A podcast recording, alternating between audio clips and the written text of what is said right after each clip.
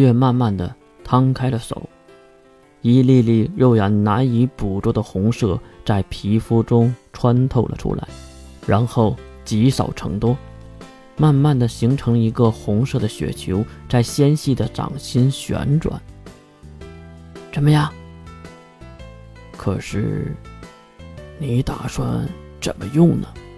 月微微一笑，呵呵，别忘了我是谁的女儿。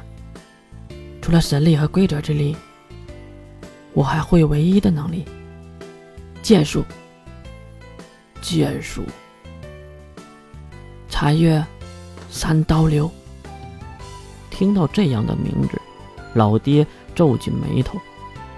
呵呵呵，那你不能只会三刀吧？不用的时候总得有过渡的招数吧？啊？老爹拿起了墙上挂着的法剑。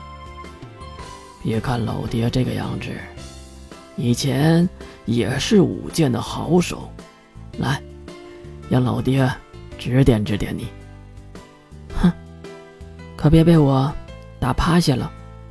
放下狠话，月和老爹走向房子后面的大空地上。雪花也是摇着尾巴在一旁观战助威。我就用魔法剑了。你用你的血液做剑吧。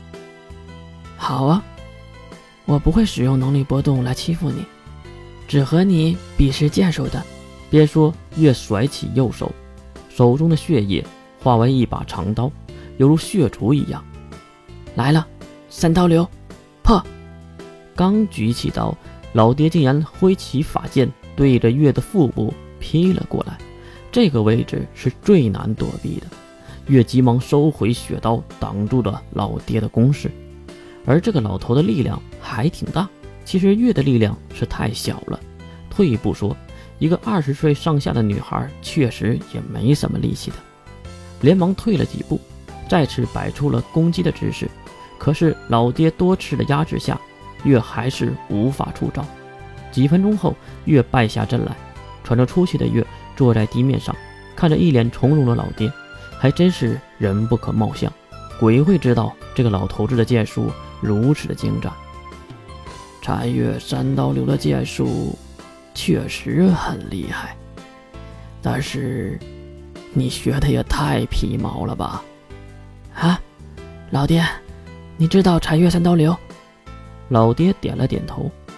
当然了，魔法界谁人不知？谁人不晓呢？三刀流，并不是同时使用三把武器，而是利用三把武器的不同，使用三种攻击方式。无论遇到什么样子的敌人，都能用克制的方法打败对方。这个故事，呵呵，是我爷爷讲给我的呢。老爹意味深长地看向了月，那老爹。你用的是什么剑法？魔剑式的剑术，虽然也只是皮毛。刚才我用蛮力压制住你的攻击，在实战中，这个并不是不存在的。以后你会遇到比你力量更强大、速度更快的敌人，所以你要学会对抗强大。说完这些，老爹又拿起了法剑，来，继续，让我看一看，你母亲都教了你什么。斗志昂扬的老爹让月想起了见他时说的那句话：他这辈已经无法使用魔法了，但是他却努力的钻研剑术。老爹应该很喜欢魔法吧。月再次站了起来，然后甩起手中的巨剑。那我们就再试试看，老爹，谁输了，谁做饭。傻 女儿，我接受你的挑战。月和老爹再次打在了一起，两人的事儿放在一边，说起伯爵那边。他刚刚回到自己的书房，就被书房里的人惊愕到了。竟然是一位年轻人。我应该叫你一声上士吗？精致漂亮的外表，一脸桑叶的微笑，银白色的短发整理的非常匀称，一只手里还拿着一本半开的书。伯爵父亲，你这是说笑了？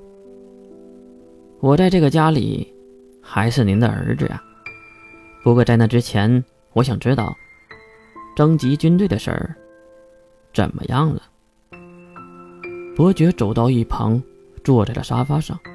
我的少爷，放心吧，有点能力的能力者我都招呼过了。不过赤兵的大人们到底是怎么想的？被称为少爷的男性扣上了书本，然后低头看向雪珂。赤兵的大人们是怎么想的？那不是父亲关心的事儿。如今您只要做好防范的准备就好了。哦，对了，少爷走向了雪珂。这只狗又惹事儿了。少爷弯腰低头看着雪珂。这件事儿啊，哼，雪珂有一个非常漂亮的妹妹，我合计找回来，给我儿子你当未婚妻的。什么？我怎么会要这种乡下的垃圾？伯爵掏出了手机，递给了儿子。少爷也是一脸的蔑视。喂，我的父亲大人，发射塔和卫星都不存在了，你竟然还带着这种垃圾吗？而且，嗯，少爷看到了伯爵手机上的照片，哼，我的父亲呢？你还真能在这淤泥里找到荷花呀！大自然中，几乎不变的真理：越是颜色鲜艳的，就越是致命。